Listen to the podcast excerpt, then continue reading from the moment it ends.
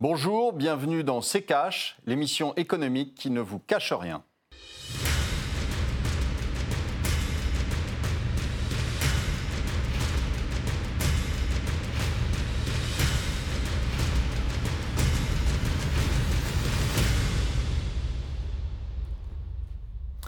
Bonjour, aujourd'hui nous allons vous parler du cash de façon cash.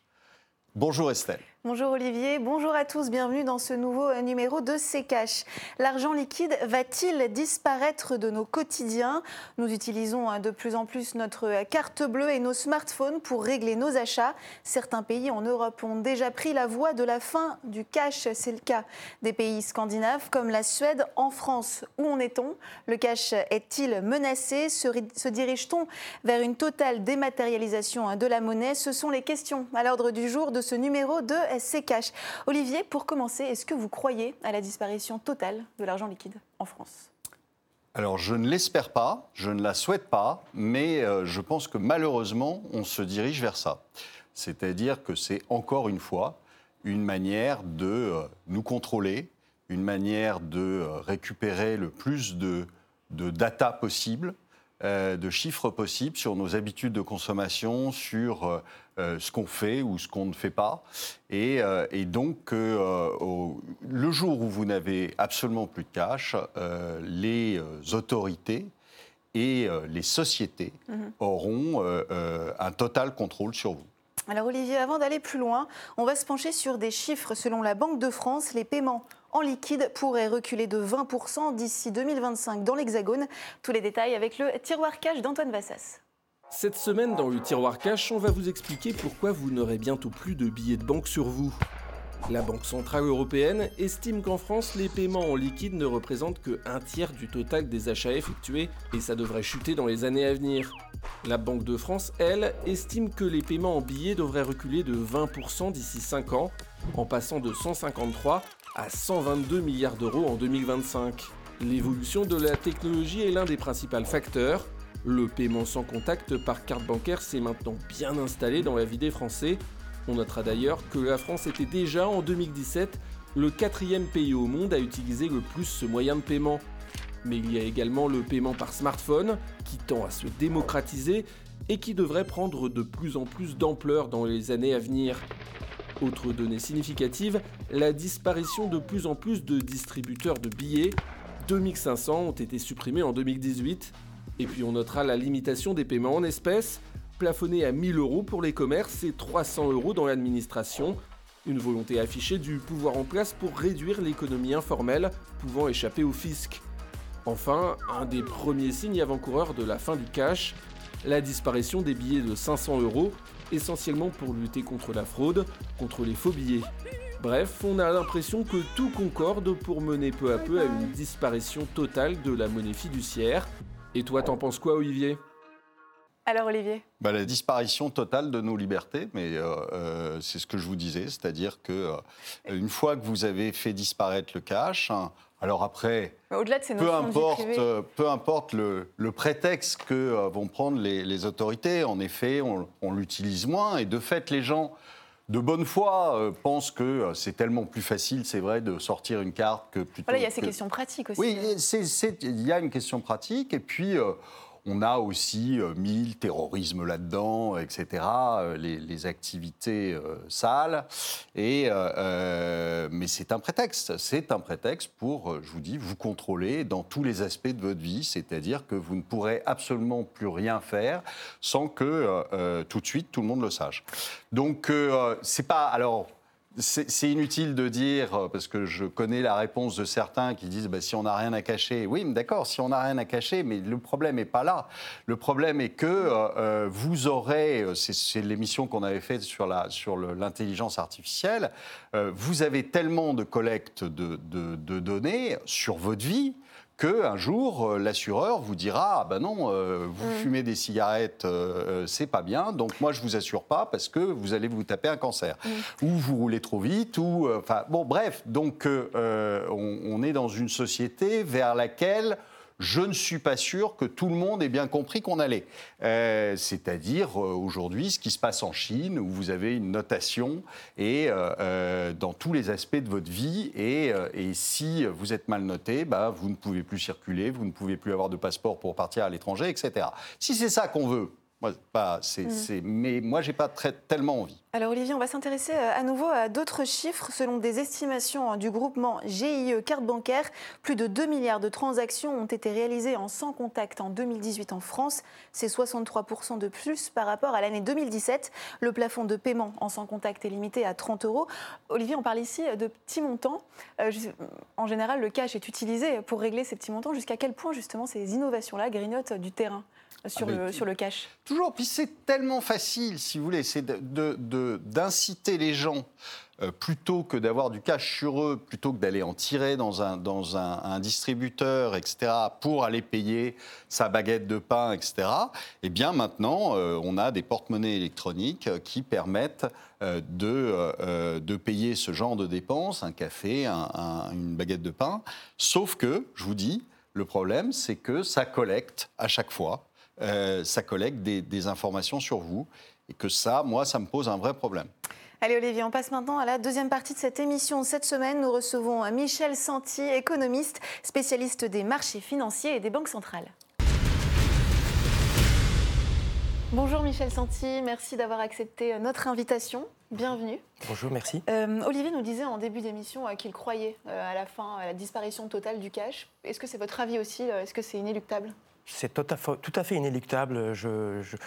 J'en parle, je l'écris depuis 7-8 ans. Mhm. Et là, je pense que je pense qu'en Occident, nous allons fatalement aller vers la disparition des grosses coupures, en tout cas. 500 euros, on en a parlé tout à l'heure, mais des grosses coupures à l'horizon 4-5 euh, ans. Déjà aux États-Unis, euh, on parle euh, de la disparition prochaine du billet de 100 dollars, qui est actuellement la plus grosse coupure. Euh, qui existe toujours. Je signale que c'est une tendance lourde, puisque aux États-Unis, à la fin des années 60, début des années 70, il y avait le billet de 1000 dollars, mhm. il y avait le billet de 5000 dollars, il y avait le billet de 10 000 dollars. Donc euh, là, c'est vraiment euh, quelque chose qui est inévitable. Est-ce qu'il faut s'en réjouir? Écoutez, il y a différents points de vue. Donc j'ai écouté le, point de vue d'Olivier Delamarche, qui bien sûr représente une position tout à fait respectable, mais j'ai envie de lui, dire, euh, quoi qu'il arrive aujourd'hui, on est tracé, on est surveillé. Donc, euh, Oui, mais c'est inutile de rajouter autre chose. Enfin, bah euh, à partir du moment où vous supprimez le cash, hein, mm. là, pour le coup, tous les aspects de votre vie, puisque on est dans une société où tout euh, vaut de l'argent. Mhm. Donc euh, tous les aspects de votre vie sont euh, à livre ouvert pour les sociétés qui, les, les, GAFA en fait, mhm. et, et, aussi pour votre banquier, pour et pour les autorités. Donc moi, j'ai pas. Enfin, je, je, trouve ça déjà qu'on n'a pas beaucoup de liberté, mais on n'a même plus la liberté maintenant de, de dire ce qu'on pense hein, très souvent. Donc euh, ne plus avoir euh, non plus la moindre liberté de prendre son café sans que tout le monde sache qu'on a pris un café. Enfin, ceci dit, dit avec son téléphone, on est déjà tellement tracé, mais bon, euh, mon point de vue que je défends, ce n'est pas pour la disparition du cash, parce que vous avez compris, je suis un défenseur de la disparition du cash un promoteur de la disparition du cash, disons pas vraiment pour des raisons d'évasion fiscale, euh, ce n'est pas ma problématique. Moi, je suis un macroéconomiste. Encore que des études ont été faites que euh, si le cash disparaissait dans un pays comme l'Italie, mhm. ou comme la Grèce, ou comme l'Espagne, leur PIB s'améliorerait de 25%. Ça veut dire que la, disparition du cash, c'est une relance de l'économie, en gros? Euh, Oui, fort, bien sûr. Mais je vous, je, je, je vous prends au vol pour, pour la relance de l'économie. Nous sommes actuellement dans un monde où les taux d'intérêt sont à zéro, voire négatifs. Mhm. Donc, euh, le patron de la Banque Centrale Européenne, Mario Draghi, euh, qui avait entamé une remontée des taux d'intérêt, euh, en tout cas une normalisation de la politique monétaire de la Banque Centrale Européenne il y a quelques mois, a déclaré il y a deux semaines que non, qu'il serait disposé même à augmenter sa politique d'injection de liquidités. Pourquoi est-ce que je parle de ça? Je parle de ça parce que nous sommes dans, un cycle depuis 2007-2008, grosso modo dans notre monde, où les taux d'intérêt sont à zéro parce qu'il y a eu la crise financière, parce qu'il y a la crise des dettes souveraines en Europe. Et dans certains pays occidentaux, intégrés, comme le Japon et comme la Suisse, qui est un pays que je connais bien, nous avons même des taux négatifs. Mhm. Qu'est-ce que ça veut dire des taux négatifs? C'est-à-dire que concrètement, vous avez un dépôt dans une banque, quelle que soit sa taille, vous avez un dépôt de 100 000 euros ou un dépôt de 10 millions, euh, France-Suisse en, en l'occurrence, euh, les banques vont vous prélever pour la Suisse un intérêt négatif de 0,75%, moins 0,75%. Le problème, c'est le cash dans ce genre de circonstances parce que euh, l'existence du cash, le cash en lui-même, euh, est un instrument qui coûte 0% d'intérêt et qui rapporte 0% d'intérêt. C'est-à-dire que ça ne vous coûte rien de le détenir. Ce qui s'est passé, le phénomène qu'on a vu au Japon et en, et en Suisse, au plus gros de la crise vers les années 2012-2013, lorsque les taux d'intérêt de ces pays ont été négatifs, les épargnants et les investisseurs, dont les fonds de pension, c'est-à-dire des grosses sommes, mhm. se sont dit mais on ne va pas garder comme des imbéciles euh, nos dépôts dans les banques, et une grosse partie de ces dépôts ont été retirés pour les remettre dans les espèces yen et dans les espèces francs suisses.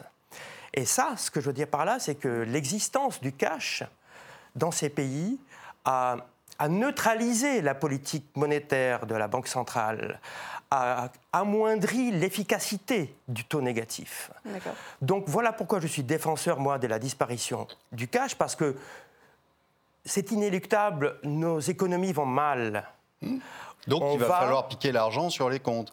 Et ça sera quand même nettement plus pratique quand ça sera une ligne électronique. Je veux, je veux juste aller que quand ça sera du papier. C'est pas pour piquer en fait. Mais si, un peu. C'est pour encourager un petit peu euh, ces personnes et ces, et ces entreprises, au lieu qu'elles payent cette taxe, c'est parce que c'est une taxe, qu'elles prennent, qu'elles prélèvent au moins partiellement ces sommes pour les réinvestir mmh.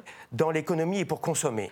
C'est un réflexe keynésien en fait. Ah oui, non, mais c'est sûr, il faut obliger les gens à consommer. C'est-à-dire que euh, l'épargne, c'est un truc euh, qui est fondamentalement destructeur de l'économie. Les gens ont peur. Les gens savent très bien qu'ils n'auront pas de retraite parce qu'on n'a pas un système qui permettra de payer une retraite. Mmh. Les gens ont peur de la crise financière parce qu'on a fait n'importe quoi et les mmh. banques centrales ont fait n'importe quoi. Et là, vous allez les obliger à, en effet, mettre tout sur leur compte en une ligne électronique qui sera en effet assez facile à faire disparaître. Alors, on va voir ça, messieurs, avec euh, c'est pas très démocrate comme système, mais enfin bon, euh, oui, on peut en effet obliger euh, les gens à donner leurs sous à leurs autorités bienveillantes pour que euh, tout ce petit, euh, toute cette économie qui est en plus basée sur une surconsommation idiote et qui nous mène à notre perte, euh, euh, puisse continuer tranquillement. C'est vrai que c'est un, sujet intéressant. On va voir ça avec un exemple concret. On va parler euh, de la Suède, hein, puisque le cash a quasiment disparu au profit des paiements électroniques. Selon la Banque centrale suédoise, en 2016, seuls 15% des achats dans le commerce se réglaient encore en espèces. Certains économistes prévoient d'ailleurs la disparition totale du cash en Suède à l'horizon 2030. Comment ça se passe chez nos voisins scandinaves? Est-ce que les propos alarmistes d'Olivier sont, sont réel là-bas Est-ce que comment ça se passe Mais écoutez, c'est tout à fait entré dans les mœurs. Mm. Donc, euh, en Suède, se promener avec un, ou plutôt vouloir payer, on peut, on peut, encore se promener avec un billet de 20 euros si on veut, en toute liberté, mais payer avec un billet de 10 ou de 20 euros chez l'épicier, ça, ça semble suspect. Alors. Euh, les Suédois, les pays nordiques ont, comme on le sait, une mentalité radicalement différente de la nôtre euh, en France. Euh, je veux dire, il y a une transparence absolue mhm. dans ces pays-là. Euh, et c'est la transparence absolue euh, que déplore Olivier de la Marche. Chez eux, ça ne les dérange pas du tout. mais il y a un autre pays dont on parle très peu, qui est un très gros utilisateur de cash. En fait, qui est le plus gros utilisateur de cash en Europe. Mhm. C'est l'Allemagne. L'Allemagne, en Allemagne, c'est très courant d'aller euh, acheter sa Mercedes à 40 000 euros et de payer cash. Donc, et, et l'opposition la plus féroce à la disparition du cash que l'on, voit, euh, elle vient d'Allemagne. Euh, tout à l'heure, j'ai entendu des statistiques disant que l'utilisation, le paiement par carte bancaire se développait énormément et par sans contact en France, ainsi qu'en je veux dire, en Grande-Bretagne, c'est vraiment tout à fait entré dans les mœurs, mais en Allemagne, il y a moins de 20% des consommateurs qui payent avec leur carte de crédit. D'accord. Alors ça, ça vient de raisons historiques, parce que les Allemands ont eu plusieurs traumatismes, dont la période d'hyperinflation euh, des années 20, euh, où, les gens payaient avec des brouettes de, de Deutschmark. Euh, ces traumatismes-là, ce premier traumatisme fondateur, il y a eu d'autres traumatismes, notamment le dernier traumatisme en date, c'est quand M. Kohl, lors de la réunification, a accepté que l'Ostmark, que le, le marque de l'Europe de l'Est soit accepté à la même valeur que le Deutschmark, ce qui a appauvri du coup énormément toute l'Allemagne. Donc les pays qui subissent un tel traumatisme, ce sont des pays qui, qui sont très attachés au cash, parce qu'ils sont très attachés à leur, à leur propre autonomie. Euh, donc l'Allemagne euh, est un pays euh, qui va certainement lutter corps et âme contre la disparition du cash. Il est malheureux qu'on n'ait pas eu les mêmes traumatismes. Alors Olivier, je voudrais juste qu'on s'intéresse à, une étude de l'IFOP Brinks de mars 2017 où 84% des Français condamnent la disparition du cash au profit de la dématérialisation des paiements. Ils sont 62% à estimer que les mesures anti-cash sont une, atteinte aux libertés individuelles. Les Français sont plutôt attachés à leur liquide, sans parler des contraintes sociales, puisque selon la Banque de France, 10 à 15% des Français n'ont pas d'alternative au cash. Est-ce qu'on ne peut pas continuer à, euh, à, allier cash et paiement dématérialisé? C'est compliqué. Vous savez, euh, je, dînais hier soir euh, à Paris avec un, avec un, avec, un neveu qui a moins de 30 ans et euh, il m'a invité au restaurant et il a payé avec sa carte de crédit. Mhm. Après, pour laisser le pourboire, il n'avait il avait pas d'argent sur lui. Donc, il n'avait même pas 5 euros sur lui pour, pour laisser le pourboire. Alors, comme c'est un garçon qui est, dans, qui est très imaginatif, il a dit au propriétaire du restaurant Pourquoi ne n'achèteriez-vous pas une app pour que les gens puissent vous donner le pourboire euh, avec le téléphone? Donc, vous voyez, c'est quelque chose qui, euh, je veux dire, euh, que les générations plus jeunes mmh. ont, totalement, intégré. ont totalement intégré. et, Parce qu'ils n'ont pas compris. Non, mais franchement, parce qu'ils n'ont pas compris. Le, ah, c'est une question pratique, il y a une question. Ah non, mais il y a euh, une question pratique indéniable. Euh, je veux dire, on est, on est tous pareils. Moi, j'ai euh, des applications pour les taxis, etc. Je ne sors plus jamais d'argent. J'ai une application qui paye automatiquement. Enfin bon, OK. Mais je me réserve tout de même la possibilité d'avoir du cash et de pouvoir payer cash un restaurant, de pouvoir payer cash ce que je veux, et, sans avoir euh, cette, cette, euh, unique euh, façon d'avoir de l'argent qui est une ligne électronique dans une banque. Parce qu'une ligne électronique dans une banque, il faut comprendre pourquoi les, les, Allemands en ont si peur, c'est que une fois que vous avez votre, votre compte et que il n'y a plus que ça et que vous n'avez pas la possibilité de sortir du liquide ou quoi que ce soit, qu'est-ce qui se passe? Le jour où une banque fait faillite, il y aura un bail-in et à ce moment-là, on se servira sur vos comptes. Et à ce moment-là, vous n'aurez absolument plus aucune ressource à côté. Le jour où vous aurez en effet de l'hyperinflation, parce qu'à force de créer des billets comme des, débiles mentaux que sont les banques centrales aujourd'hui, qui font tourner la planche à billets à, fond de train, eh bien, vous aurez à un moment une disparition de la valeur de la monnaie. Et quand vous aurez la disparition de la valeur de la monnaie, vous serez bien content d'avoir de l'argent liquide et non pas une ligne électronique sur un compte bancaire qui, elle, pour le coup, va être mise à zéro. Mais, M. Delamarche, les banques centrales n'ont pas le choix. Non, non, si elles ont le choix, si monsieur, elles ont le choix. C'est une, non, mais si elles ont le choix. On a fait un choix en 2008 hein, qui a été de sauver les banques hein, et qui a été de déplacer la dette du privé dans le public. C'est une erreur, ça a été une erreur majeure. Alors, je sais que vous n'êtes pas d'accord là-dessus, mais ça a été une erreur majeure et aujourd'hui, on est en train de la payer. Je vais vous expliquer pourquoi est-ce que les banques centrales n'ont pas eu le choix de cette création monétaire. En fait, les banques centrales ont occupé un rôle que les, que les États n'ont pas voulu occuper, que les exécutifs n'ont pas voulu occuper. Les banques centrales ont appliqué une politique monétaire parce que la politique monétaire, c'était la seule chose qui pouvait sauver nos économies, vu que les États ont été trop velléitaires dans l'application de la politique budgétaire et fiscale.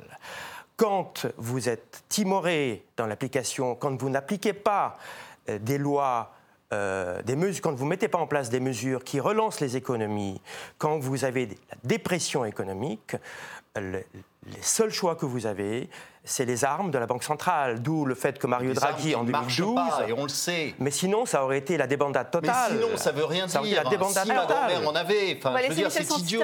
Ce, ce, raisonnement de si on ne l'avait pas fait, les, le, on aurait, ça aurait été la fin du monde, ça ne veut rien dire. C'est pas un argument scientifique. C'est bien pour ça qu'on appelle une banque centrale une prêteuse en dernier ressort. Mais tu, une prêteuse en dernier, dernier ressort, ressort sans être obligé de faire n'importe quoi. Ce qu'ils ont fait ce qu'ils ont fait. Et aujourd'hui, on en paye les conséquences. Et on va continuer à les payer, et lourdement, parce qu'ils n'ont absolument pas relancé les économies. C'est faux. Donc ça veut dire que ça n'a servi à rien. Juste à faire flamber un peu la bourse. Même aux eh ben, États-Unis. Excusez-moi, mais faire flamber un peu la bourse, ah, je trouve ça idiot. Vous. Je suis tout à fait d'accord avec pour, vous, hein. pour déprécier la monnaie. Je suis tout à fait d'accord avec vous. Aux États-Unis, aux États-Unis, où nous avons actuellement des valorisations boursières complètement Mhm. surréaliste. Et en Europe, non? Euh, Surtout aux États-Unis. Ah oui, et, en Europe, et, c'est et, bien. et M. Trump met une pression intense sur la Banque centrale américaine, sur la Réserve fédérale, qui avait entamé une hausse de, de ces taux. Euh, Trump maintient une pression quasi quotidienne sur le président de la, de la Fed. Euh, de telle sorte à ce que, euh, pour infléchir cette politique monétaire qui va bientôt se renverser, pour baisser les taux. Alors imaginez-vous, nous avons un pays comme les États-Unis qui économiquement se porte très très bien, où il y a un non, taux de chômage enfin, en dessous de 5%. Enfin, mais, et la Banque centrale va baisser ses taux. Mais ne dites pas de bêtises, le, le, le chômage, le taux de plein emploi aux États-Unis, vous y croyez? Bien sûr, j'y crois. D'accord. Sera- Et, le, et taux de participation de la population active, c'est quelque chose qui vous dit quelque chose? Alors vous devriez être d'accord avec la baisse des taux d'intérêt américains. Mais je suis, c'est pas Voilà. que je suis d'accord avec la baisse avec des taux d'intérêt d'intérêt. Si. Non, mais c'est inéluctable. C'est inéluctable. C'est comme au Japon, quand vous avez une dette qui est si énorme que ça, vous pouvez pas monter les Si taux vous pensez d'intérêt. que nos économies Donc- vont mal, Monsieur Delamarche, Mais oui. qu'est-ce qu'il faut faire? Mais c'est- je, Qu'est-ce qu'il faut je- faire? je pense que les économies Qu'est-ce- vont mal. faire, alors? Je pense qu'il faut arrêter de faire des bêtises. Je pense Mais qu'aujourd'hui, il faut, faire, il faut faire réellement des économies. Je pense qu'on ne s'en tirera que comme ça. Et pas continuer à endetter et à faire marcher la dette. Pas continuer à Mais faire pensez- marcher la dette. Pas le- continuer à faire marcher la planche à sincèrement que les billets. économies puissent redresser no- notre croissance? Je ne pense pas. Je pense le contraire. Mais je, alors- pense que, je pense que dans, une circon- dans des circonstances de dépression économique, il faut au contraire que l'État Mais puisse vous venez- s'engager. mais vous venez de nous dire que tout allait bien. Aux États-Unis, oui. Ah oui, d'accord, tout va bien aux États-Unis. C'est pour ça d'ailleurs que M. Powell se fait marche arrière. C'est pour ça que euh, tout va bien. Santi, un si monsieur, monsieur, s'il n'y avait pas de chômage, s'il y avait une croissance à 3% ou, à- ou- ou même à 4% ou à 3,5%, est-ce que vous pensez sérieusement que M. Powell se ferait marche arrière? Oui. Non. Pour une simple raison, Monsieur Delamarche, c'est que. M. Trump est uniquement préoccupé par sa réélection et il veut tout faire pour que les taux d'intérêt restent très très bas afin justement que les valorisations boursières continuent à prospérer pour qu'il se fasse réélire. Et ce sera, simplement. ce sera le mot il de la n'aurait fin. pas besoin ce sera le s'il y de la avait de la croissance, monsieur. Merci beaucoup Michel Santi d'être venu euh, sur le plateau de CECA. Je rappelle que vous êtes économiste spécialiste des marchés financiers et des banques centrales. L'actualité de la semaine, Olivier, consacrée à la nomination de Christine Lagarde à la tête de la BCE, la Banque Centrale Européenne. La patronne du Fonds monétaire international succédera donc début novembre à Mario Draghi. Ancienne avocate d'affaires et ex-ministre de l'économie, Olivier, Christine Lagarde a un peu déjoué tous les pronostics. Quel regard vous portez sur sa nomination? Écoutez, euh, comme quoi euh, toutes les carrières sont possibles. Euh, elle, vient, elle vient quand même du, du FMI. euh. Oui, elle, était, elle, était- elle dirigeait un bureau d'avocats. En quoi ça la rend légitime pour, euh, un, aller au FMI et deux, euh, diriger une banque centrale comme la Banque Centrale Européenne? En rien. Donc, euh, si vous voulez, moi j'ai un souvenir de, de Madame Lagarde en économie qui m'avait fait hurler de rire. C'était euh, Fukushima, le tsunami au Japon, le Japon n'exporte plus rien. Hein, le, lendemain du, tsunami, le Japon n'exporte absolument plus rien. En revanche, ils ont besoin d'acheter euh, euh, sur les marchés internationaux du pétrole, etc., pour continuer à faire tourner le, Japon. Et, euh, là, elle ne trouve rien d'autre que applaudir des deux mains parce qu'il y a une action concertée des banques centrales pour faire baisser la devise. Euh, en disant que ça allait relancer les exportations, alors qu'il n'y avait plus rien qui sortait des usines japonaises. Et donc, euh, qu'au contraire, ils auraient dû avoir une monnaie forte, ce qui leur aurait permis d'acheter pas cher. Euh, du pétrole, de l'énergie, etc. Est-ce qu'un nouveau parcours, une nouvelle vision, c'est aussi une nouvelle vision pour la BCE Ça peut être aussi un changement, des changements? Mais non, ça n'a pas de nouvelle vision. Elle va, elle va simplement obéir à ce qu'on lui dira de faire. Et puis, mais ça n'a pas vous savez, aujourd'hui, les banques centrales, on, vient d'en parler, les banques centrales se sont coincées elles-mêmes puisque elles n'ont plus le choix aujourd'hui et elles sont obligées de délivrer sans cesse plus. C'est un drogué, c'est une drogue, la planche à billets. Donc, ils sont sans cesse obligés de délivrer plus parce que sinon, le système s'arrête. Et donc, euh, c'est bien contre ce système que euh, je lutte. Euh, parce que c'est un système qui euh, pourrit l'économie réelle et donc euh, elle ne fera pas mieux que M. Draghi et probablement même pire. Merci Olivier. On passe au débrief des commentaires. La semaine dernière, notre émission était consacrée à la crise de 2008 et à l'éventualité d'un nouveau krach boursier. Vous avez été nombreux à réagir. Parmi les commentaires sélectionnés, celui de Mons Guéguil. Nouriel Robigny a prévu une crise pour 2020. Acheter de l'or physique. Euh, alors, Nouriel Roubini n'aura pas forcément euh, raison sur le, terme. Est-ce que ça sera en 2020 Est-ce que ça sera d'ici la fin de l'année, en 2019 euh, je n'en sais rien. La seule chose, c'est qu'en effet, l'achat d'or physique permettra peut-être de passer ce mauvais moment. On passe aux commentaires de Franck Shinkaretsky. L'économie reposant largement sur des ressorts psychologiques de confiance, j'en arrive à me demander quelle sera la faille dans le système monétaire qui ébranlera une banque centrale au point de faire douter de la réelle valeur de ces institutions. Les quantitatifs easing ne sont gagés que par les impôts que les États peuvent lever à deux fois le PIB mondial. Ça va quand même être dur à avaler sans inflation. Non, alors tant que c'est des quantitative easing, euh, c'est déflationniste. Le, quantitative easing, je vous l'ai déjà expliqué, mais le quantitative easing est déflationniste. Donc tant qu'on continue à faire euh, ce, mouvement, euh, ça n'est pas inflationniste. En revanche, en revanche, le problème, c'est justement une question psychologique, c'est-à-dire que quand les gens vont comprendre qu'on ne peut pas en sortir mhm. de ce quantitative easing et on est en train de le voir puisque toutes les banques centrales, les unes après les autres, retournent leur veste. Donc on ne peut pas sortir de ce système. Euh, quand les gens vont comprendre qu'il n'y a pas de plan B, qu'il n'y a pas de retour en arrière possible, c'est là qu'ils vont s'apercevoir mhm. que leur billet ne vaut par définition plus rien leur billet, je parle aussi de leur compte en banque, euh, que ça ne vaut plus rien. Et c'est là qu'on part sur quelque chose qui peut ressembler au Venezuela, à l'Argentine ou à la République de Weimar. Merci beaucoup Olivier, c'est la fin de cette émission. Merci de l'avoir suivi. Sachez que vous pouvez retrouver euh, notre replay consacré à la crise financière de 2008 sur notre site internet rtfrance.tv. Vous pouvez aussi réagir à cette émission sur les réseaux sociaux avec le hashtag RTCash. On se retrouve la semaine prochaine. En attendant Olivier, le mot de la fin. Bien écoutez, euh, je pense que si on continue comme ça, on aura tous la même vie que les Chinois dans peu de temps.